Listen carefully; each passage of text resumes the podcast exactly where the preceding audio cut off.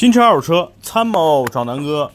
今天呢是北京的周六了，然后酷暑难耐啊，这两天真的北京这个天气很反常，一会儿呢天气非常好，一会儿呢下点大雨，然后闷热啊。那在这个时候呢，其实我觉得大家应该多多这个注意避暑了，因为这个最近中暑的比较多，比如说我们的佩佩同学啊。那今天呢跟大家聊一个车型，就是前两天我在。各个平台发的视频是关于，呃，别克的昂克雷啊，甚至呢是它的这个兄弟车型啊，雪佛兰的探界者。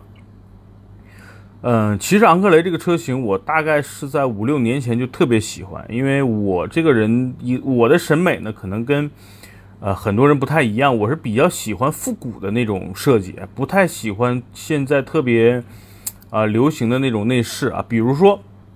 我就喜欢老 A 六、老 A 四的那种内饰，反而到了现在的，呃，新的啊，就现在的新 A 四 L 或者是新 Q 五的那个是内饰啊，我就不是特别喜欢了，我反而还是喜欢老的。第二呢，这个呃老内饰我特别喜欢那种原来里边带那种木纹，但是有的车型带木纹我是接受不了的，比如之前那 个跟大家提过那凯美瑞。因为凯美瑞带木纹呢，实际上不难看，但是凯美瑞这个车啊，它定位呢没那么高级，它放个木纹呢，就感觉稍微有点那种啊啊配不上啊，所以呢，这是我对这种木纹的一种感受。所以我我之前大概啊，真的，一真的，今天跟大家聊这个视频，聊着聊着，突然想啊，这时间过得真快。当时呢，我在联想有一个哥们儿啊，叫呃姓姓什么不说了，现在在百度地图工作。当年他换车的时候啊，就是想买别克的凯越和呃迈腾啊，大众的迈腾二选一。我记得应该是在一三年的时候，我呢和另外我们三个比较好的哥们儿一起陪着他去别克店、去大众店去看。当时应该是就是一三款，当时那个别克二点，当时还没有二零 T 的发动机啊，当时这个二点四，二点四的那个内饰坐进去，他就觉得非常好看啊，这个整个环抱的这种设计，加上里边有一些木纹，啊，他很喜欢。当时呢就在那个店里，他去试试试这个君越，我呢就直接去店里另外一个大家伙叫昂科雷啊，那个时候啊店里基本都会摆昂科雷的啊，说进去我就看，哎，我坐进去就觉得。哇，这就是我想要的东西啊，对吧？这种桃啊，这种桃木，加上这个真皮的方向盘，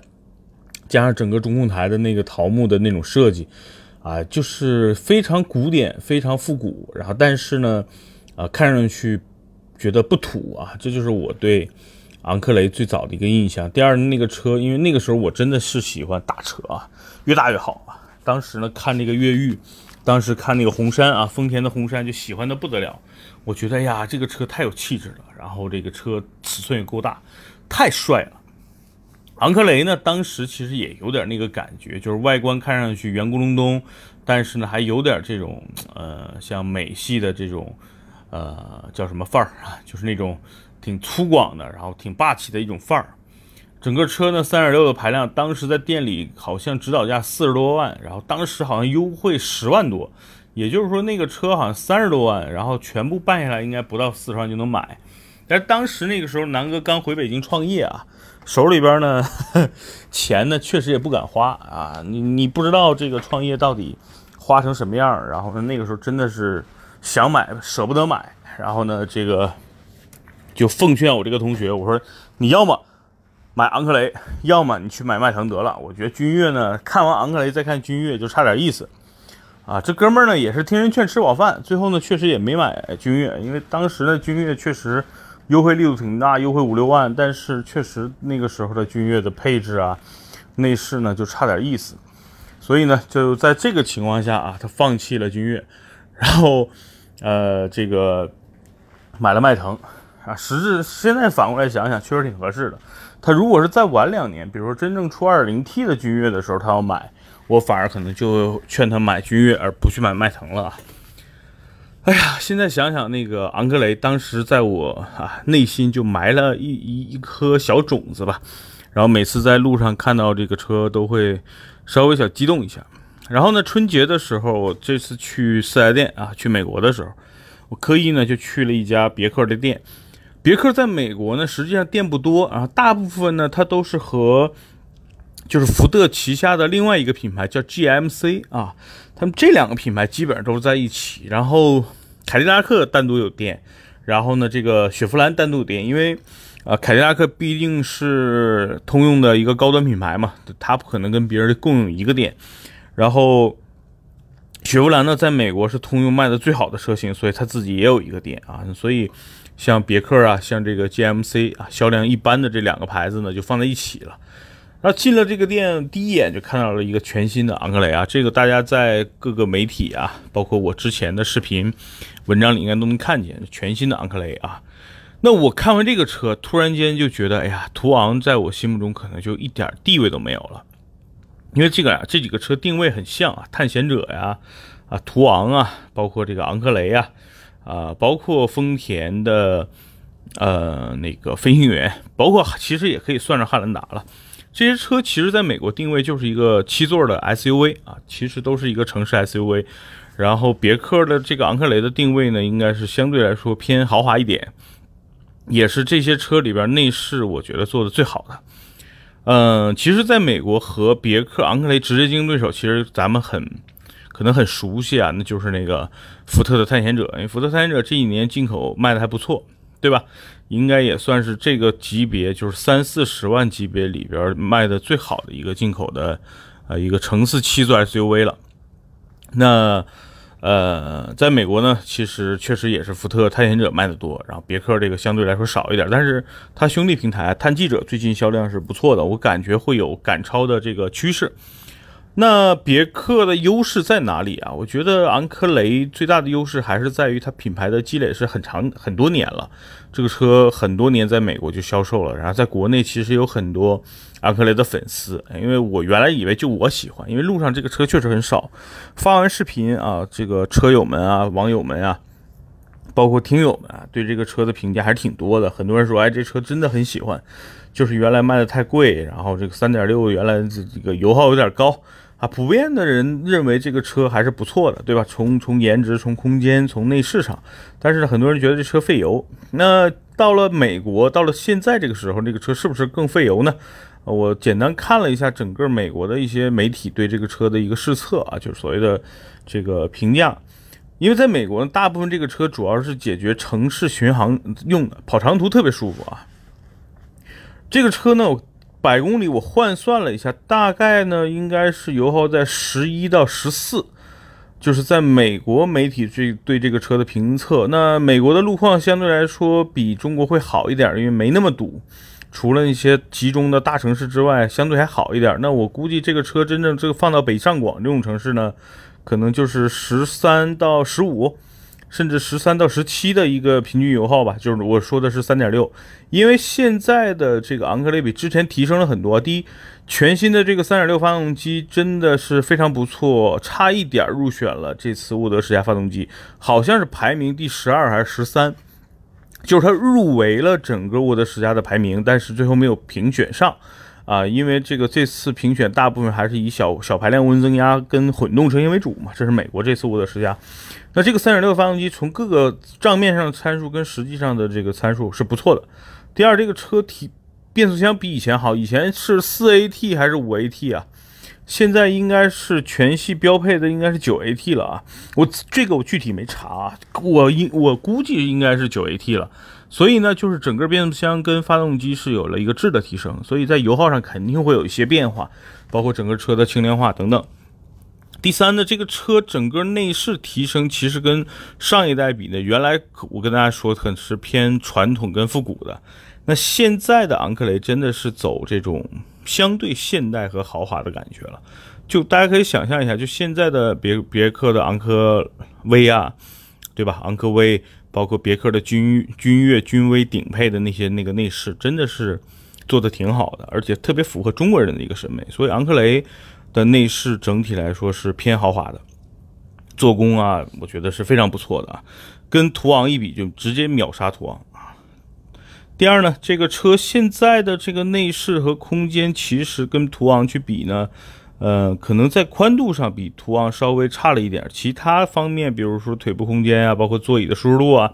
包括第三排座椅啊，我觉得都是不相上下的。当然，这个车在美国的售价是要比途昂略贵一点的，四万多嘛。途昂在美国三万多美金就就可以买到了，所以这个车是我感觉是比较靠谱的。然后说它这个兄弟车型探记者，探记者大家也很关注，因为最近探探界者啊卖的是非常不错的一个车型，所以你像探界者现在 1.5T 啊配 6AT，2.0T 配 9AT，就从十五万啊一直到二十万这个区间，真的在性价比方面，尤其是和国产的这些 SUV 的性价比方面都不输。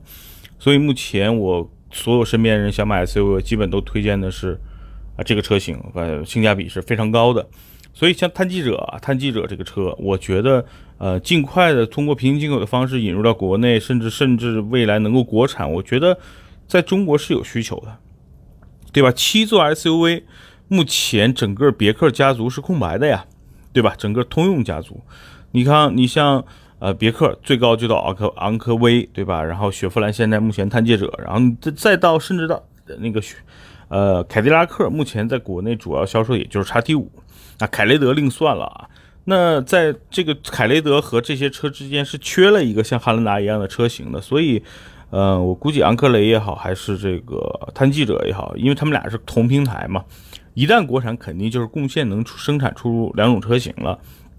国内目前七座 SUV 这么火，我估计像通用这么会赚钱的公司，对吧？他肯定不会放弃，呃，这个机会。所以呢，我相信目前啊，这个车型应该会很快的，要么以进口的方式先卖，要么呢实现国产，也就是今年、明年的事儿啊。所以大家可以观望一下。所以我对这个车还是挺期待的，因为就拿。啊，这些竞争对手来说吧，比如说途昂，途昂其实最大的问题还是在于，呃，这个整个的车的用料做工真的是很一般啊。你去，呃，我我们我们这个南哥说车的很多听友也是途昂的车主，也跟我聊过，哎，南哥整个途昂真的是，哎，看上去挺好看，又是大众品牌，对吧？四平八稳，样子很霸气，但是就开起来感觉咣啷咣当的，就感觉，哎，这个车。很很轻啊，就像开着一个面包车这种感觉，所以这是整个途昂的质感啊。虽然价格达到了一个豪华 SUV 的一个价格，但在质感上还是一个啊比较相对廉价的一个 SUV 吧。那在质感上，我觉得探记者也好，还是这个昂科雷也好，是不错的啊。那再跟大家补充说说这个探险者啊，探险者也是一个我挺关注的车型，从上一代就是这个前脸挺。挺挺难看的那么一个前脸，到现在挺好看的一个前脸。这个车目前卖的其实还不错了，在进口车里，对吧？它价格也不便宜，四十多万，但是配置高。现在你想想，探险者全系基本上 2.3T 和 2.7T，2.7T 那个动力就非常牛逼了。现在很多美国的 F10 皮卡都在用这个 2.7T 的动力，然后，呃，比如全系。配的什么全景天窗啊，电动折叠的后排就第三排座椅啊，啊，索尼的整个的音响系统啊，我觉得整个来说这个车性价比也是不错的，而且新款的探险者，我觉得颜值上一下年轻了很多啊，无论是啊外观内饰整体的造型，有点像这个呃，就是林肯的领航员的那种感觉了啊，但是在质感上可能还差点意思，但是整体上我觉得有点接近领航员的那种气势。所以这个车也是我觉得大家如果想买一个七座啊，相对来说大一点儿，比汉达锐界高一个级别的一个啊 SUV 里边的一个推荐嘛，因为目前你是能买到的，对吧？这个不论是在四 S 店也好，还是在平行进口车市场，探险者目前都是一个常常备车型啊，一直在卖。嗯，至于其他的车呢，其实我倒没什么好说的，比如说。啊，现在很多人想要个七座 SUV，想要一个大一点的啊，就是啊，汉兰达锐界不用说，那除了这个途昂呢，对吧？你如果只认大众这个品牌，你想买就买了。那至于对吧？呃，昂克雷也好，探记者也好，目前真的还挺难买到的。那探险者我觉得是个首选。另外呢，你像大切啊，这个大切这个车型大家可以关注一下，就是。哎，算了，不说大切，因为每次说大切就有很多人喷啊，吉普怎么怎么不靠谱。那我开过很多大切，然后身边有不少朋友开大切，其实他们整体的一个反馈还是不错的。所以呢，算了，不说了，因为毕竟对吧，我对大切真正啊，就是比如说开过一周以上的还是比较少的，所以真实的感受我觉得没那么充分，那我就少说两句，好吧？那今天呢，简单跟大家聊一聊我特别喜欢的这个探记者跟昂克雷，希望他们尽快的国产。啊，如果大家现在想要一个相对来说七座大一点的 SUV，不妨可以考虑一下福特的呃探险者，因为它是啊已经在国内已经真实存在，能够买到，而且最近的关税的下调，加上本身探险者啊从原来三点五现在降到了二点三 T 和二点七 T，本身排量也降了，所以整体的售价比之前啊便宜了不少。大家可以关注一下，好吧？那今天这期关于啊我喜欢的一个大点儿的 SUV 七座的，跟大家就聊到这儿，好吧？下周呢，我的这个 啊应该是下周末吧，啊我的这个呃汉兰达啊就可以又又买一台汉兰达回来了，然后大家可以敬请期待我最新的视频和音频，好吧？那今天节目到这，祝大家周末愉快，拜拜。